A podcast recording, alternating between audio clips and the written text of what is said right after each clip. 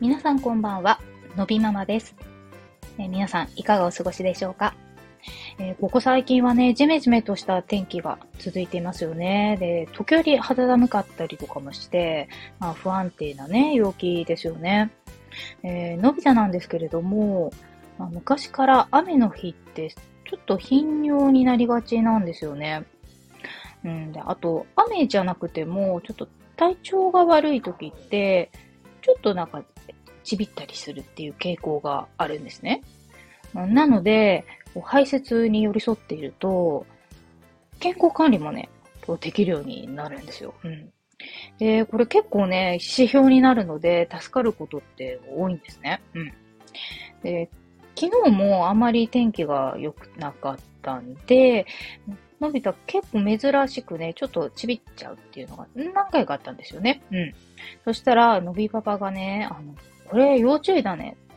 あこういう時、のび太体調崩しがちだからね、っていう風に言ったんですよね。いや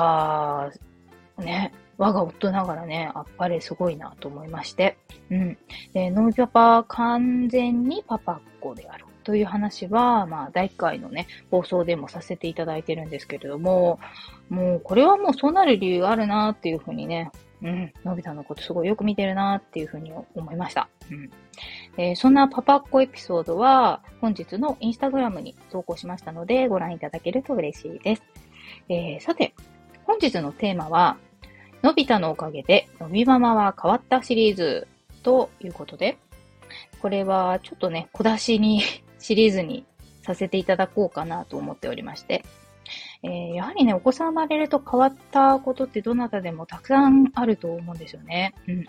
えー、私に関してはもう完全にいい変化しかなかったなと思うので、ま今日は第一弾として、うん、人のいいところを見つけられるようになったという点についてお話ししようかなと思います。えー、私、のび太が生まれる以前って、人のいいところって見つけるの結構苦手だったんですよね。で、それで、これはどうしてかなってこう、今、自己分析をしてみるとね、まあ、多分要因、二つぐらいある気がしていて、えー、一つ目はね、あの親にあんま褒められたことがないなと思いまして、でもこれをこう、あの、知り合いとかとね、同じ世代の、うん、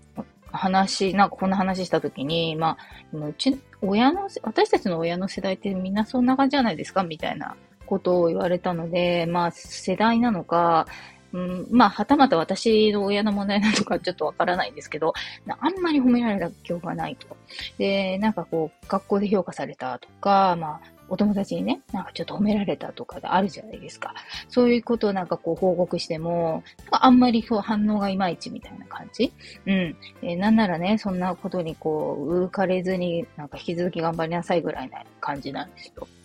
で、まあなんかね、なんかそんなこと言うとなんかね、あんまりこう、今親とあんま関係良くないのかみたいになっちゃうかもしれないですけど、まあ、のび太本当にじじばばのこと大好きで、あの、なので、うん、別にそんなに関係が悪いとかではないんですけど、今その原因をちょっとこう紐解いていくと、そういうところがあったんじゃないかなっていうことをそう思うんですよ。えー、なんかこれ、なんでかなと思って、やっぱ、祖父母の影響もなんかあるような気がしていて、なんか私の、あの祖父はなんか教員だったんですけど、なんかね、校長先生もし,、まあ、していたことがあるらしくて、なんか田舎の出身ということもありまして、なんか当時その先生ってなんかすごい偉いみたいな、す、すごいみたいな、今がすごくないって言ってるんじゃなくて、もう先生っていう、そのなんかステータスみたいなものが多分すごくて、で、特にあの、祖母はね、もうなんかすごいそれが誇りみたいなところが、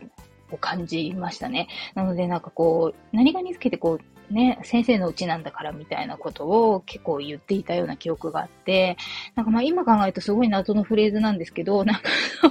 そ ういうのも、まああったんじゃないかな、みたいな理解を、ま、しているんですね。うん。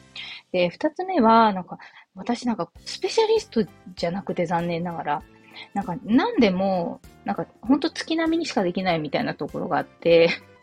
なんかね、一つこう、すごい飛び抜けたものとかないんだけど、かといってなんか、なんでもなんか、全くできないもんないみたいなところ。ね、本当につまらない人間だなと思うんですけど、まあ、まあそういうタイプだったんで、正直こうなんか、できない気持ちが多分、ちょっと理解できない。みたいなね、ところがね、あったんじゃないかなっていうのも思うんですよね。うん、で、もうこういう人間ってもう典型的に多分人のいいところを見つけるのが本当に苦手で、なんかすごいなんか模範、模範街道みたいな人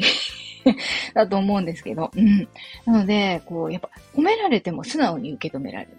なんか気恥ずかしいみたいな。で、人を褒めるのもなんか苦手みたいな。なんかこういうなんか、すごい負のループみたいな人間なんですよね。うん。で、やっぱり人の気持ち理解しようっていう努力もしないと、やっぱりね、成長にもつながらないし、まあ、あんまりよろしくない感じの、あの、人間だったなと思うんですよね。うん。で、まあ、社会に出て、まあ、いろいろな、こう、方と出会ったりとかして、まあ、少しずつ多分、ちょっ一つは多分改善されてたのかなと思うんですけど、やっぱりのび太が生まれて確実にやっぱり変わったなと思うんですね。うん。で、やっぱりこう、できないというか、ゆっくりみたいなことが圧倒的にまあ多いというところで、あくまでもいい意味で、うん、まずすごくなんかこう、なんか力が抜けたみたいな気がしますね。うん。で、あとはまあ自然とやっぱりいいとこ見つけようっていう気持ちになったなっていうふうに思うんですよ。うん。で、これ、まあもう一つ多分要因としては、まあ自分がされてあんまりこういい気がしなかったっていうことを、まあ自分の子供にはしたくないな、みたいな気持ちも働いたのかなっていうふうにも思っていて、で、なんていうかその、褒めるって、ただじゃないですか。言い方悪いですけど。で、しかも子供の頃ってどうでもいいこと報告して、ただ褒められて嬉しいみたいなことじゃないですか。なんで、もう、ね、そういうことにま気づいたのかなとね、自分がそういうふうにしたくないって思ったことを、ん？そうなりたくないなっていうふうにね、そう、あの、子供を褒めない親みたいにはなりたくないなっていうふうに思ったのかなって思うと、まあ、そういうのもあったんじゃないかなっていう気もしてはいるんですよね。うん。なので、まあ、まあ、なるべくしてね、まあこうなったっていうかね、まあそれはちょっとわかんないですけども、まあとにかく言えることは、褒められる経験って多分すごい大事なんじゃないかなと思うんですよね。で、それが他者を褒めるっていう行為にもつながっていくんじゃないかなっていうのをなんか自分の経験からもすごい感じるところなんですね。うん。で、やっぱ人のいいところを見つけられるようになると、だからすごいなんかいろいろなことやりやすくなるんですよ。で、仕事とかもそうで、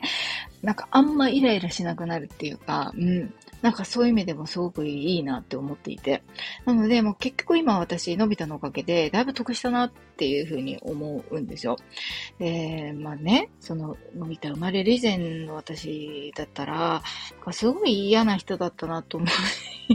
だからまあ本当にね、あの、のび太のおかげで、そこはすごくよく変われたなっていうふうに思っているので、もう本当にありがとうっていうふうにね、思ってるんですけど、なのでまあ、ね、そういう、まあ、どんな状況であってもね、やっぱり糧にはなると思いますし、やっぱりまず自分を認めて、まあ、